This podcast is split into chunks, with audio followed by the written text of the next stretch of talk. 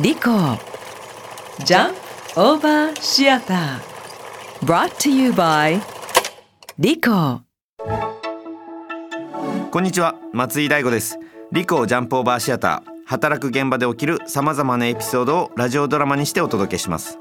今回は厳しい上司の指導に耐えかねて仕事を辞めようと考えているとある社員さんの物語です。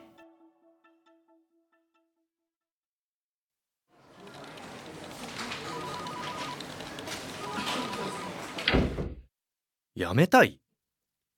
正直課長の指導についていけません。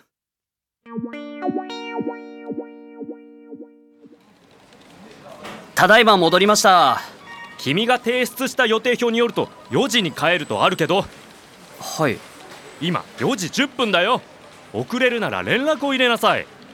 10分くらいでこんなに言われる？もしもし。7コール。はい。電話は3コール以内に取るようにと言ってるだろう。だいたい君は今どこで何をしてるんだ？仕事の資料を探すため本屋に来ています。それは今日の予定表に書いてあったか？書いてません。だったらデスクを離れる前に私に報告してから行きなさい。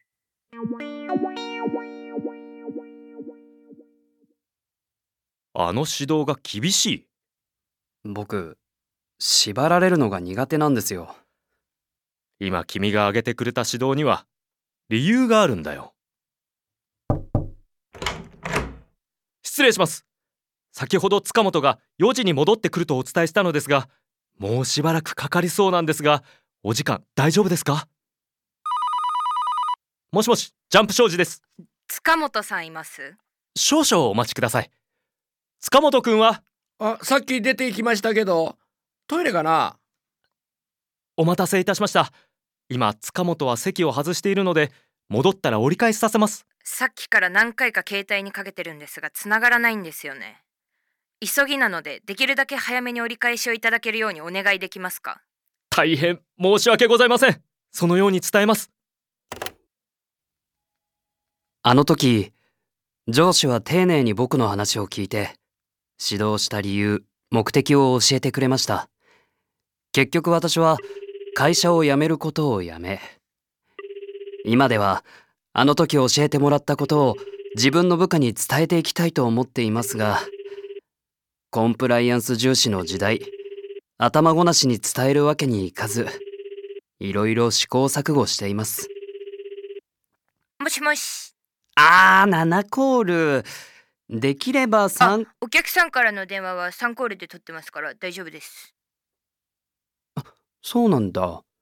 え僕だから7コール。うーなるほどね。7コールね。あの5コールくらいにはできたりしないかな。一応、あの上司。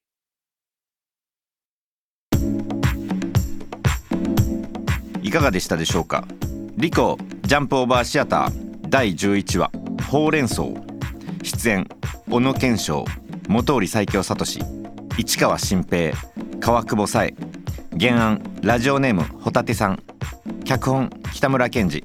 演出松井大吾でお送りしました。リコジャンプオーバーシアター。次回もお楽しみに。